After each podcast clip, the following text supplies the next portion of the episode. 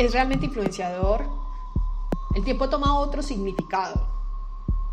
Los rituales que mueren debido a la conectividad, del colectivo a lo individualista.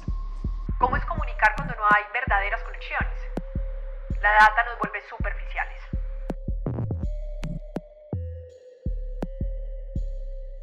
Los ex, un podcast para conversar sobre comunicación en tiempos de conexiones efímeras. Soy Pau y espero que disfruten de estas charlas. Gracias por escuchar. El anonimato y el silencio es un lujo. Hmm. Se volvió un lujo. Entonces es importante. ya estamos grabando, ¿cierto? Ah, fenomenal. Ah, me, encanta. Estas son las mejores partes del podcast.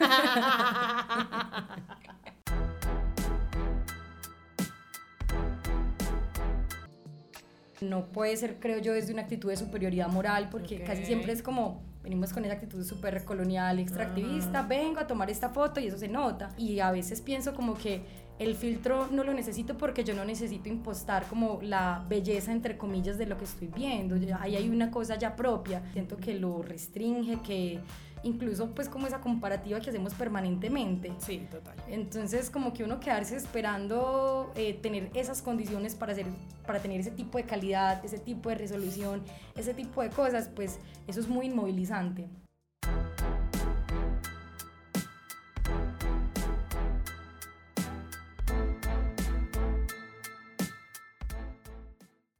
Fulana, la invitada de hoy, desde que la tuve en el salón de clases, siempre fue eh, una mujer que tuvo otra mirada desde lo que proponíamos. Y me sorprendía mucho con los trabajos, muchos de ellos liderados desde, desde trabajos en equipo con otros compañeros. Y siempre llegaba con una visión completamente distinta y desde la fotografía, o sea, se las arreglaba para poder hacer que temas de investigación en periodismo o desde la crónica o desde los mismos medios interactivos, en fin, la fotografía siempre estaba presente y obviamente ya hace parte de, su quehacer como profesional. En este episodio, eh, pues vamos a tener una conversación muy agradable con ella y obviamente con una mirada como muy, no le quiero decir crítica, yo creo que más bien audaz, pero sobre todo responsable. Así que espero que, que obviamente disfruten de, este episodio porque literalmente es la visión de una mujer que casi siempre está detrás de la cámara, pero que nos registra cotidianidades eh, que a veces viajan por un feed de Instagram, a veces la vemos en revistas impresas, eh, pero sobre todo es una mujer excepcional que, que me encanta tenerla en este nuevo episodio de Los Ex. Bienvenidos a un nuevo episodio de Los Ex. Eh, como siempre, mis invitados, los que se sientan aquí conmigo, los quiero muchísimo y los tengo en mi mejor recuerdo porque la mayoría son exalumnos. Y hoy tengo una exalumna que recuerdo con todo el cariño del mundo porque eh, yo creo que primero estuve en periodismo de investigación, que ese es yo creo que el periodismo más duro que yo doy y, y me acuerdo que la sacó del estadio con, con, con su equipo, pero hubo algo siempre muy presente en fulana malafama eh, que, que, realmente se convirtió prácticamente en su marca, y es que la imagen siempre estaba ahí presente. Eh, primero que todo, Fulis, mil gracias por venir a los ex. A ti por invitarme. Me siento muy, muy feliz. Fuli, hay algo aquí eh, y es que, a ver, porque ese amor, antes de que entremos a, a, a ponzoña de Instagram, eh, porque ese amor por la imagen. Eh, tú siempre yo veía que, que obviamente la parte de, de, fotografía estaba presente en tus trabajos de periodismo, así fuera para contar un lugar, un personaje, incluso hasta cosas históricas, pero la imagen siempre estuvo ahí, la fotografía, ¿de dónde te, te surgió, digamos, como ese amor? Yo creo que es como un proceso que casi que ha estado inherente a mi, a mi vida, ¿cierto? Mi mamá es esta típica mamá que en cierta manera trata como de mantener un vínculo con el pasado, una idea de cómo va a ser en el futuro, de la unidad, entonces esas formas que ella tenía eran la cámara. Mi mamá es la típica persona que tiene una cámara todo el tiempo, que incluso ya llega a ser un poquito como, bueno, vamos a, a tratar de establecer unos límites, esto está un poquitico ya como incómodo, pero, pero la cámara yo creo que también fue un objeto que dentro del rito familiar, del rito social, era importante y también en cierta medida fue como el medio que la vida fue poniéndome para acercarme a espacios que, que son importantes para mí, que fueron importantes para mí. Entonces, con los movimientos sociales, con los movimientos culturales, era como, hey, parcera, vos siempre tenés una cámara, siempre te gusta, vení, querés hacer estas cosas, entonces se convirtió como en un puente, en una posibilidad de conectarme así como con esa red de gente que, que creo que en últimas comparte también esa pasión conmigo. Entonces, no sé, el medio y el puente. Fulana, hay algo que a mí siempre me llamó la atención y es que a veces llegabas a clase con con unas imágenes y yo me acuerdo también con un trabajo que nos acompañaste en el grifo, eh, que me acuerdo que eran en el centro. Y eh, aquí vamos a tocar un tema que esto se discute mucho, sobre, sobre todo en salas de redacción, eh, con el tema de las mujeres y la seguridad. Tú a veces llegas con unas imágenes que uno dice, esta cagona, ¿cómo hizo para meterse ahí, que no le pusieran problema, que pudiera registrarlo, que, o sea, ese tema de la confianza. Em, ¿Qué pasa? Porque es que igual cuando uno llega a un lugar que es vulnerable o un lugar que de pronto, claro, uno desde la mirada dice, uy, qué escena, ¿cierto? Pero que obviamente la cámara sigue siendo un objeto que, que, que está ahí como de, es, es, como, no voy a decir que sobra, pero sí se nota. Cómo hacer eh, para poder hacer ese match y, y, como que, no sé, como permearse en la situación para que no les incomode la cámara, porque eh, obviamente desde las imágenes que tú muestras, pues la gente no se ve posando, o sea, la gente se ve en su estado natural. ¿Cómo se logra eso, fulana? Yo creo que hay varias cosas, como que mm, una de las primeras en las que pienso es que casi siempre las personas que trabajan con fotografía y con periodismo eh, se acercan a los espacios como desde actitudes muy mesiánicas, como yo vine a salvarlos, yo vine a ser la voz de los que no tienen voz, eh, yo soy la posibilidad que ustedes tienen para exteriorizar un montón de cosas. Y yo creo que hay un asunto que la calle y el estar también en el campo y en un montón de contextos que pueden ser hostiles o no hostiles, pero simplemente como eh, de, de, difícil acceso para, para, algunas personas, a mí me, me, generó ciertas herramientas y herramientas no como eh, esta es la fórmula para llegar a esta persona, no, es como que escuchar sobre todas las cosas, no llegar a imponerme, sino estar atenta, observar. Yo soy de las que voy caminando y voy pillando pues también cuáles son como los códigos en la calle, cuáles son los códigos en el diálogo, cuáles son las formas que uno va identificando que pueden ser eh, violentas, revictimizantes y bueno, transformar eso dentro del criterio propio y, darse una pelea también, digamos, política en ese sentido.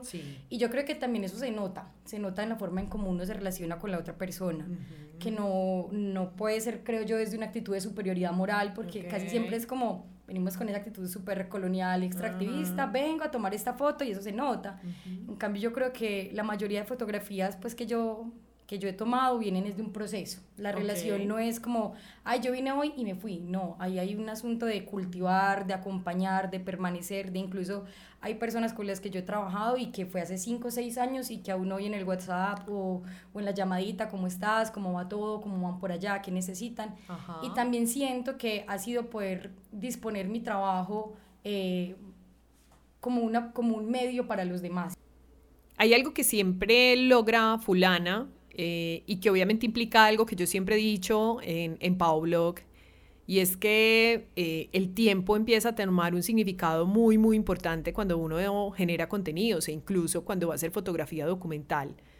Porque fulana es muy clara al decir que ella no es en ningún momento extractiva, eh, no llega como la salvadora, sino más bien llega con un completo respeto por el otro, por su contexto no siente que lo usa, por ejemplo, para una foto.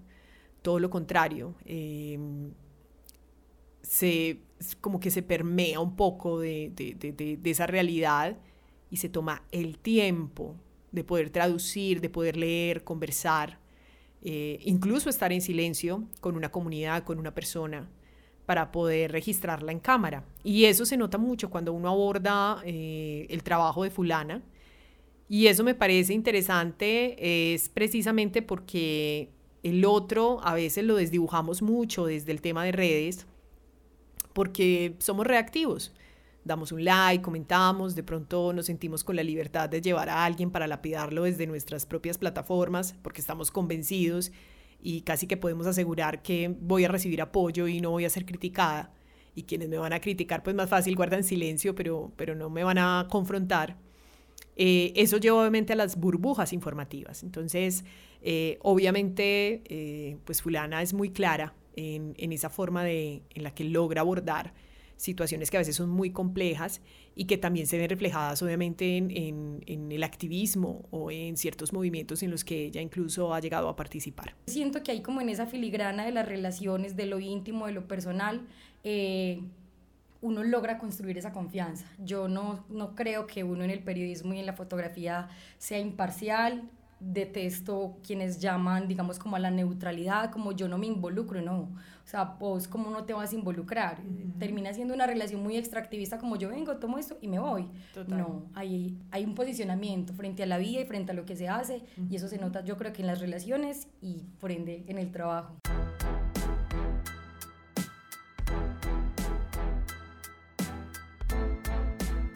Yo llamo mucho la atención sobre el tiempo. Eh, cuando yo le dedico tiempo a un contenido, creo que es para mí el primer paso de respetar tanto a quien me está eh, generando y me está permitiendo contar la historia como para el público que lo va a observar.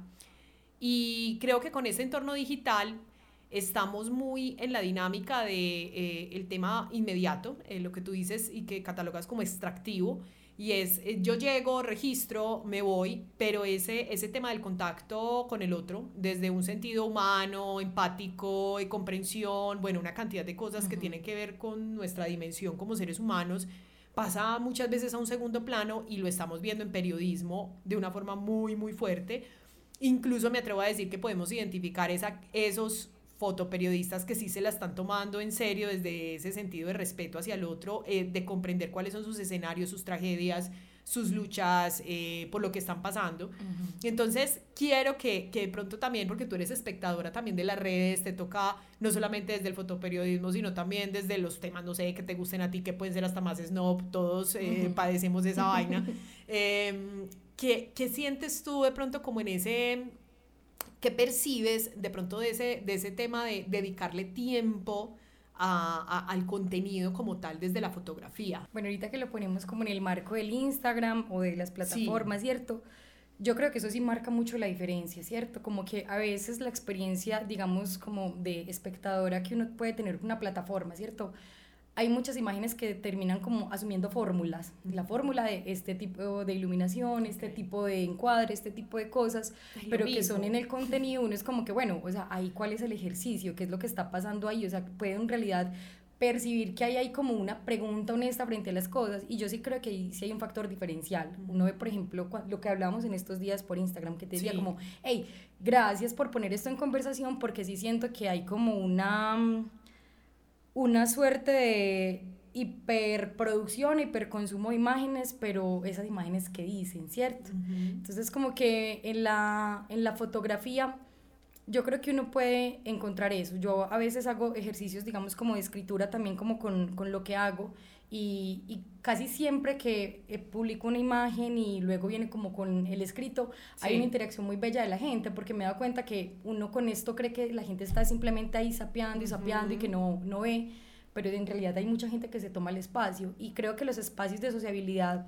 en el mundo contemporáneo, ¿cierto? Sí. Son muy limitados, la gente no se ve, la gente no se encuentra, la gente como que no conversa, todo es un performance en cierta medida. Lo que somos en redes es un performance y es lo que seguimos alimentando. Pero cuando uno se vincula con un tema, cuando uno profundiza, cuando uno lo estudia, cuando eso es juicioso, yo creo que eso sí se nota en la construcción de la imagen y también en la red que se empieza a construir alrededor de lo que vos haces y de la legitimidad, ¿cierto? Sea, hay gente que cree que porque hay proyectos que ganan premios, tienen una cantidad de seguidores y lo que sea, ¿cierto? Que sus procesos han sido en realidad profundos, pues no sé en este caso cuál podría poner de ejemplo y tampoco me pondría en eso. Sí. Pero sí creo que la pregunta por la profundidad y el compromiso eh, frente a lo que hacemos, pues tiene que ser como permanente. Y, y, obviamente, pues en las historias uno sabe que eso es efímero y que quizás no, pero obviamente tener un antecedente, como, bueno, yo llego a este, a este espacio y qué voy a hacer, ¿cierto? Eh, llego a esta comunidad, ¿qué voy a hacer? O simplemente voy a tomar las fotos de una marca, voy a hacer lo mismo, el, la misma pose, con la misma iluminación, en el mismo contexto, también a veces usando los mismos, las mismas luchas eh, feministas, de disidencias eh, sexuales y de género, porque es lo que es trending, ¿sí? Tendencia, Pero en realidad somos conscientes de las disputas políticas que eso tiene en la calle. Y yo creo que ahí sí hay un punto de partida súper grande que llama a quienes crean, pero también a quienes consumen esos contenidos contenidos. El Entonces, círculo vicioso. Ajá. Lo que siempre se ha dicho. Y lo otro también es que, eh, pues yo digo que, a ver, este tema de, de, de Instagram, de las redes sociales, especialmente Instagram y TikTok, que TikTok en este momento me, me, me tiene como pensándole mucho al histrionismo y, y, al, y al tema de yo ver la guerra a partir del entretenimiento, que me parece una, un- una cosa loca de este tiempo. Pero existe también ese tema, yo digo que nosotros estamos dentro de una pecera, en lo que decías ahora de, eh, sí, ah, esta iluminación y con este ángulo y esto es lo que está pegando y esto es lo que se ve, pero mira que es como si habláramos de muchos temas, pero nos están mostrando casi que prácticamente lo mismo. Entonces ese tema de riesgo y yo creo que también desde esa mirada más particular, o sea, cuando yo llego... Es que es muy diferente cuando yo llego a, a plantear, y obviamente acá lo, lo estoy mirando desde el periodismo, es muy distinto cuando yo llego sin pensar en el resultado, sino que realmente yo observo la dinámica de esa persona o de esa comunidad y a partir de lo que yo logre observar, obviamente yo ya entro a transformar desde la comunicación, que puede ser desde la fotografía, un texto, un audio, en fin. Pero creo que ese tema, y yo insisto mucho en eso, para que eh, lo que pasa es que tenemos déficit de atención, entonces me toca hacer como, yo digo, soy muy repetitiva, pero a veces noto que la gente como que no se vio los otros tres contenidos, y eso es lo efímero de las redes, pero siento que sí logra distinguirse y se nota, si sea solo una fotografía, Ujú. cuando se le tomó el tiempo suficiente para yo poder traducir a esa persona y decir, me queda mejor a contraluz para yo mostrar el contexto de su casa, por Ujú. decir algo. Sí. Entonces, yo lo que veo en tu trabajo, que obviamente eh, por eso te quise invitar y, y- y obviamente a que nos, nos estén escuchando, pues eh, recomiendo enormemente eh, tu Instagram. Ahora, no se imaginen que fulana pues publica cada ocho días o todos los días, no, ella es como por etapas, pero siento que precisamente eso es lo que hace también especial tu trabajo. No es un asunto de maquila, que eso es lo que yo a veces siento con el tema de la imagen en Instagram. Ahora hablábamos de los filtros, el, eh, que eso es algo que se discute mucho con los, con los fotógrafos, eh, pero obviamente en el fotoperiodismo el filtro, ¿qué? ¿Eso es válido o no es válido? ¿Vos ¿Qué crees ahí? Yo creo que, bueno, no tanto, no tanto, pero también creo que hay otras discusiones frente a lo que uno quiere poner- proponer estéticamente. A mí, por ejemplo, desde el ejercicio, no sé, desde la fotografía documental, me parece supremamente retador eh, poner un tema que puede estar dentro, digamos, como de, de, de la agenda pública, que puede ser coyuntural, que puede ser un poco caótico, pero hay gente que no necesita como elementos súper explícitos y la literalidad para poner un- una conversación o para proponer algo desde la imagen. Yo creo que los filtros cuando se piensan como así que, digamos, como para alimentar esas formas de la belleza hegemónica, Sí, pues sí, sí. las la- lamento sonar como un ladrillo, pero, pero sí que es como que entonces voy a tener estas facciones y estas cosas. Yo creo que a mí eso en el fotoperiodismo particularmente no lo, no lo usaría, no lo aplicaría, porque siento que también en últimas eh, mi fotografía tiene una posición política frente al mundo, Ok. ¿cierto? Y es, si yo desde mi lugar como fulana, como... eh, integrante de esta otra cantidad de colectivas que también se cuestionan esas cosas, incorporo en mi trabajo precisamente lo que yo me cuestiono, ¿cierto? Como que yo, porque me tengo que ver de determinada manera? porque tengo que asumir eh, ciertos códigos estéticos? porque tengo que ser cute, fancy? porque tengo que ser esas cosas cuando en realidad yo soy un gamín? Pues, o sea, yo, yo soy una y toda la vida lo he sido y lo he disfrutado, entonces como que siento que también esos espacios, digamos, como de representación estética, también tiene mucho de, de lo político. Entonces yo como que trato de reivindicar precisamente los espacios que habito, como los habito, lo que veo, lo que me gusta y a veces pienso como que el filtro no lo necesito porque yo no necesito impostar como la belleza entre comillas de lo que estoy viendo, ahí hay una cosa ya propia. En el trabajo de fulana aparece algo muy bello que es el campo y, y lo retrata, yo creo que obviamente desde el respeto de ella decir con orgullo que viene de ahí. Habla de su vereda, habla de, de las dinámicas rurales, pero también hace una reflexión muy bonita sobre el significado que a veces le damos al campo, pero ella cómo logra registrarlo desde una visión que yo, yo reconozco que no es lastimera, es al contrario, creo que es una visión de reconocimiento y también es muy, muy, muy reflexiva. Amo cómo trabaja con la luz, amo el tema de los contrastes, eh, no irse a lo evidente. No lo vamos a encontrar fácil y obviamente eh, tenía que preguntárselo porque obviamente la fotografía y más la documental tiene mucho que ver con, con una mirada de autora. Y, y, creo que siempre vamos a ver, tanto en paisajes como en esa fusión entre eh, atmósferas y personajes, siempre vamos a ver como esa, esa mirada respetuosa de fulana y, y realmente hace una, una reflexión muy interesante al respecto. Fulana, contigo uno también a partir de tu Instagram viaja mucho por la ruralidad. es algo muy lindo, el, el, tema desde los paisajes, los personajes, la acción del personaje en el escenario del campo. Eh, a mí siempre me, me, yo soy fan número uno pues de tus fotos, que ya te lo he dicho. Eh, contanos un poco qué, qué quieres transmitir en, en, ese trabajo tan bonito que haces desde el tema del campo a quienes estamos cómodamente sentados acá en la ciudad. Yo creo que sobre todas las cosas es un ejercicio que, que hago mucho como por mí, yo crecí en un pueblo, en un contexto rural, vereda, chiva, mula, eh, luego en el pueblo, como que también como que mi vida transitó entre el pueblito y la vereda. Uh -huh. Y yo siempre he sostenido que las personas que nacimos en el campo quedamos heridas de nostalgia toda la vida. O sea, ya uno llega a una ciudad frenética, caótica, que también me encanta, sino que es como otra sí, faceta de contraste. mi vida. Pero la ruralidad a mí me parece muy, muy importante reivindicarla como, como mi identidad, como mi origen, pero también el lugar donde finalmente yo quiero transcurrir la vida.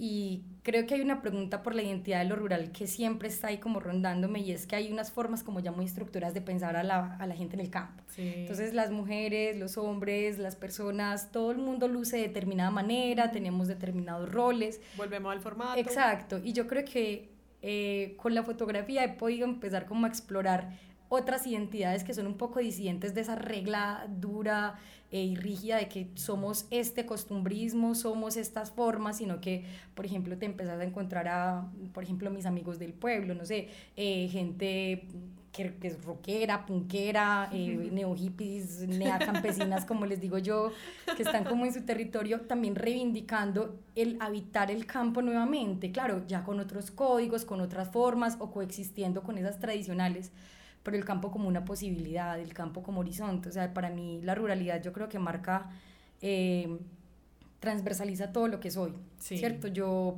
podría estar aquí en la ciudad y hacer una cantidad de cosas y estarme moviendo, pero en últimas como que yo llego a mi casa y la sensación que tengo es, me gustaría poder hacer estas mismas cosas, pero allá, okay. ¿cierto? Poder pensar eh, cómo el campo puede abrigar también esos proyectos y la ruralidad me parece increíble, o sea, me parece increíble la cantidad de conocimientos, la cantidad de prácticas, de formas, de sentidos que se movilizan desde ahí, desde el paisaje. Obviamente uno ya va a la montaña y uno ya está todo atravesado por, no sé, por, por otras perspectivas y yo llego y lo que antes yo veía como, ay, qué linda la montaña, ya veo como, por Dios, deforestación, monocultivos, un montón de cosas, pero pues cierto, como que sí. también es una actualización de la mirada y, y es una mirada que quiere reivindicar esas identidades y validarlas.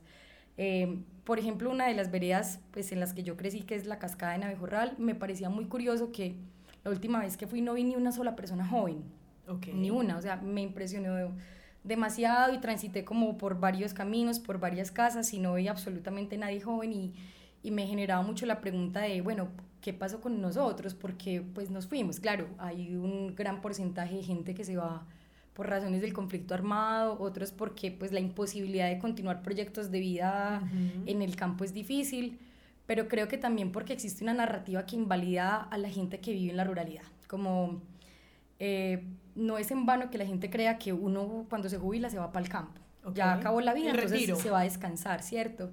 Y cuando esas narrativas tú las escuchas toda la vida, que el campo es cuando ya uno acabó la vida, pues pensar una idea del presente y del futuro ahí, uh -huh. pues termina siendo muy difícil y te terminas sintiendo invalidado, limitado, sin posibilidades como de diversificar la vida, cuando en el campo podrían haber una cantidad de iniciativas y de cosas que uh -huh. reformularan esa posibilidad de estar ahí, y las hay. Pues yo tengo compañeros, compañeros eh, que en San Carlos, en San Rafa, en el Oriente, pues tienen una cantidad de procesos impresionantes y que están arraigados a la tierra. Entonces, yo creo que quiero es eso, como decir, venga, están estas ideas de lo rural, están estos paisajes de lo rural, pero cómo son esas personas que lo habitan.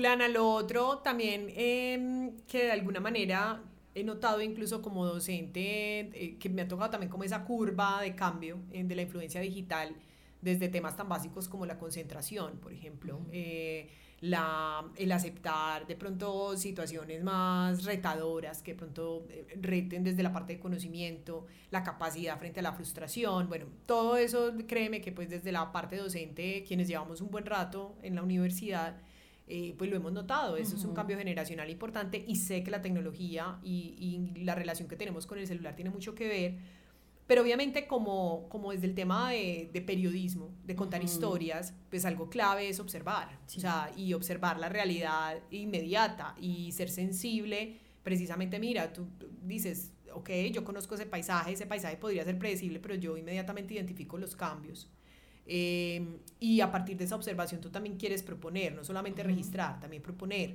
Entonces mira que eh, ese tema, y yo ya lo he tratado también mucho en Pablo, que es el aburrimiento. O sea, aburrimiento, me aburro, no en el sentido de, de tristeza ni nada, sino como literal no estar buscando ese estímulo constante de la imagen, de es que me tengo que entretener porque no puedo estar quieta. eh, esa quietud eh, de pronto te ha servido eh, para entrar a proponer algo, un trabajo, o en fin, eh, un poquito de eso que, que, tanto aporta tu creatividad. Yo creo que toda. Yo, digamos que usualmente cuando interactúo con las redes, eh, llega un punto como de hastío, con tanta, Yo creo que todos. como con tanto espectáculo, como con tanta dinámica, digamos, como de, de, del entretenimiento y, y siempre que me voy, digamos, como que me retiro un tiempo de las redes, es como necesito refrescarme, ¿cierto? Necesito como recordarme cuáles son las búsquedas que tenía cuando quería hacer las cosas y cuando quería compartirlas.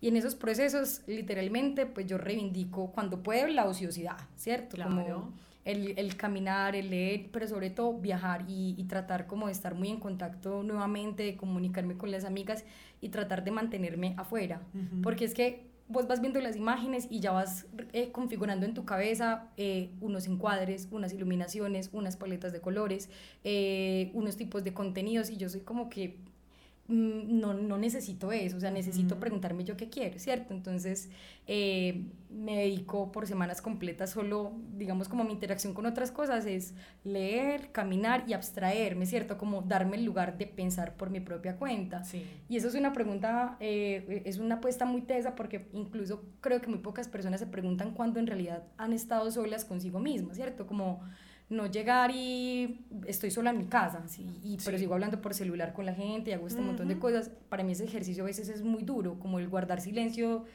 un día completo pues sin no relacionarme con nadie, pero luego creo que me anula esa ansiedad de tener que hacer las cosas bajo ciertas fórmulas, bajo ciertos, ciertos, digamos, algunas expectativas, como que suerte, pues, suerte, muerte, agonía, eso no tiene nada que ver conmigo, a ver yo qué quiero. Uh -huh. Y curiosamente me pasa que siempre que me vuelvo muy juiciosa, digamos, como con la lectura, se me reactiva también como uh -huh. eh, el, el, interés por crear la imagen y me abstraigo y me voy y trato de estar muy por fuera de esos márgenes porque siento que en serio saturan, no dejan pensar, no dejan reflexionar y no dejan que en realidad eso que vos tenés como un criterio estético, simbólico, político, lo que sea en tu cabeza, salga. Siento que lo restringe, que incluso pues como esa comparativa que hacemos permanentemente. Sí, total. Entonces como que uno quedarse esperando eh, tener esas condiciones para, hacer, para tener ese tipo de calidad, ese tipo de resolución, ese tipo de cosas, pues eso es muy inmovilizante.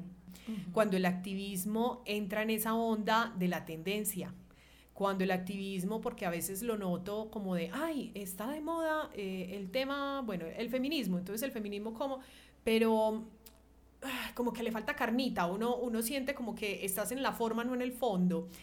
¿Cómo estás percibiendo? Porque yo sé que tú participas de, de muchos de los movimientos, sé que has hecho registro de ellos. Eh, ¿Cómo ves tú de pronto ese escenario de la participación de, de, de, de digamos, como de autores, entre comillas, eh, registrando estos, estos escenarios que obviamente desde la imagen me llegan mucho más fácil que el texto. Uh -huh. eh, ¿Cómo estás viendo de pronto esa, esa parte ahí, fulana? No diga nombres, no diga nombres. Usted no tiene que decir nombres acá, simplemente son percepciones generales. No, pues como en la generalidad, creo que el paro nacional, por ejemplo, el año pasado me hizo pensar mucho en eso, ¿cierto? Como el rol de las redes, como la posibilidad de amplificar la información, de empezar a posicionar también como ciertas discusiones y ciertos diálogos como en el entramado nacional pero yo creo que una de las sensaciones que a mí me queda es que esas participaciones son muy reactivas, ¿cierto? Es como que pasa algo coyuntural, estalla y vamos a vincularnos y vamos a estar ahí eh, poniendo el cuerpo, la energía, nuestras cámaras y nuestros equipos para cubrirlo. Pero cuando uno habla de activismo, cuando habla de militancia política, se tiene que preguntar no por los espacios de la reactividad, sino en la cotidianidad.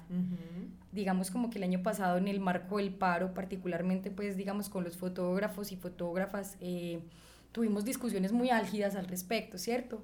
Sobre todo porque notábamos que cuando la movilización, eh, habían, digamos, como espacios de acción directa, que yo, yo los valido, yo los legitimo también como una forma, digamos, de, de expresión política, pero digamos que otros entramados de la política eh, eran más abandonados, eran como más invisibilizados, y me refiero, por ejemplo, eh, a los, las propuestas artísticas, a las madres, a los espacios comunitarios, a las asambleas.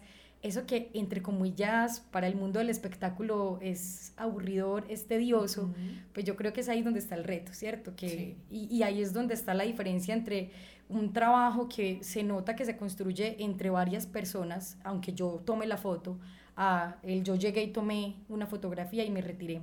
Okay. Entonces, como que en esas tensiones las redes empiezan a hacer que la gente se, se mueva mucho alrededor, digamos, como de, de lo reactivo, de, está pasando esto, pero las preguntas no se profundizan. Y creo que ahí como que como individuos y como sociedad y como colectividad la pregunta es, ¿en realidad me importa o estoy emulando, emulando el interés porque hace parte, digamos, como una tendencia? Obviamente yo no voy a subestimar, subestimar o minimizar la experiencia de la gente en el paro, pero desde la fotografía sí me quedó como una sensación de sinsabor súper fuerte porque entonces en los espacios digamos que podrían ser más, em, digamos, atractivos cuando hablamos de, del entretenimiento, las llamas, el fuego, eh, los voladores, todo eso, pues claro, eso es el relato épico de los héroes, de los hombres, de un montón de cosas que siempre hemos visto y que pues asociamos más con la acción, con que ahí están puestos los valores de la cultura, ahí está puesto toda la energía, no, o sea, ahí veías 10, 15, 20 fotógrafas, fotógrafes, fotógrafos, de todo.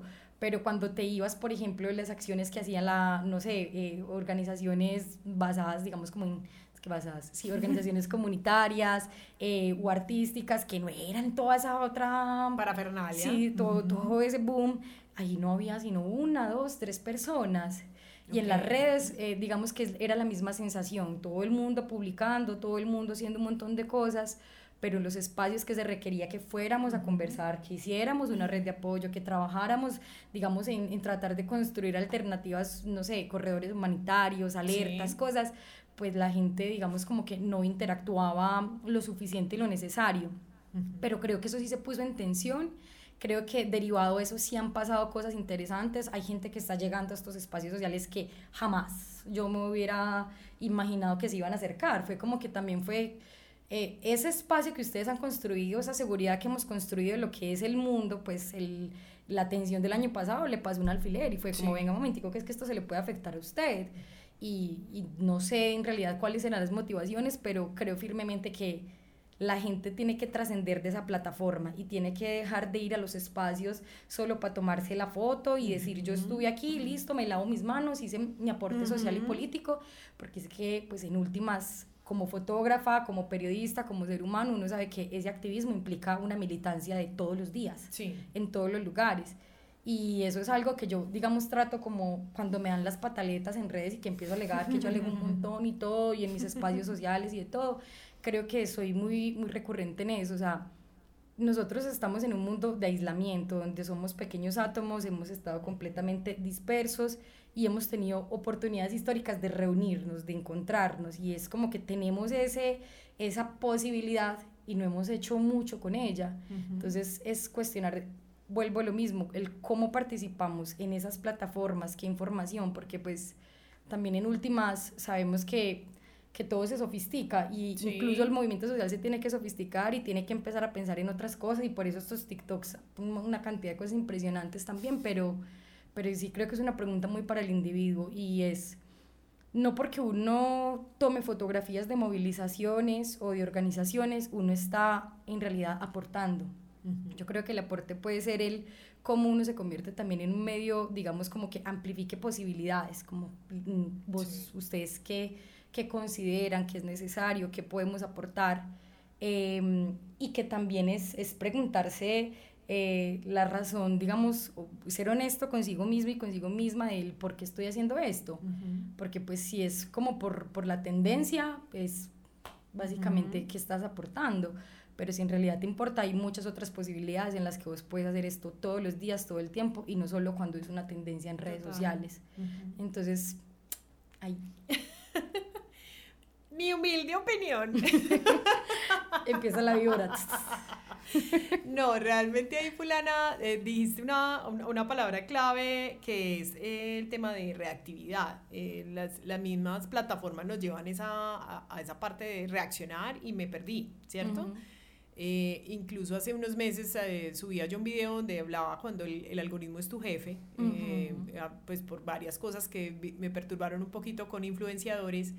Em, pero también trato de hacer mucho ese ejercicio empático, bueno, porque un individuo eh, de pronto llega y, quiere, por ejemplo, ponerse tetas eh, como parte de un reto y ya luego quitárselas, más allá de juzgarlo, eh, yo decía, bueno, ¿cómo es el, a qué responde este chico, cierto? Entonces yo, yo decía, claro, tiene un algoritmo que le está pidiendo todo el tiempo, además está facturando por ese algoritmo y, le está pidiendo una audiencia más, más, más, eso te va llevando al límite.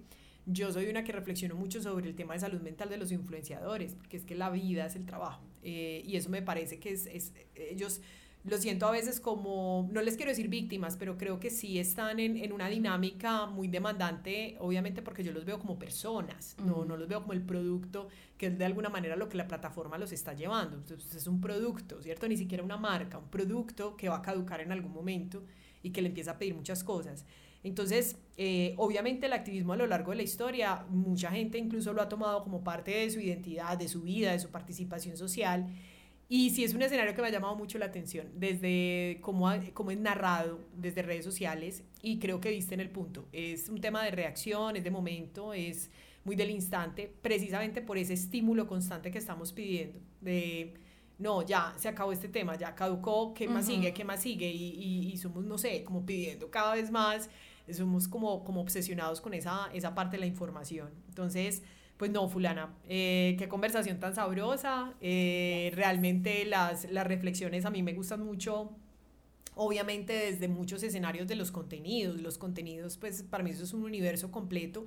Los formatos, obviamente, me están narrando muchas cosas, pero creo que cuando hay esa sensibilidad en uno de ellos, como la fotografía, es algo muy chévere poder tenerte como invitada y poder tenerte, obviamente, como en la, en la dinámica de redes, porque yo, yo digo que Obviamente las, las marcas, todos somos una marca digital y es muy bonito y, y, yo creo que da un poquito de esperanza también cuando empezamos a ver esa, que te tomes en serio eh, esa propuesta, que seas consciente también de la responsabilidad que tienes con quienes te seguimos, porque igual nos estás traduciendo una cantidad de cosas, pero también con las personas y, y los escenarios que obviamente registras. Entonces, fulana, mil gracias por estar en los ex. Ay, a ustedes. Muchas gracias. Me encantó tenerte. Y bueno, como siempre le digo a, a, a, a los oyentes, eh, pues, hey, qué bueno que nos dedicaron tiempo, que llegaron hasta acá. Y bueno, hasta el próximo episodio. Un abrazo.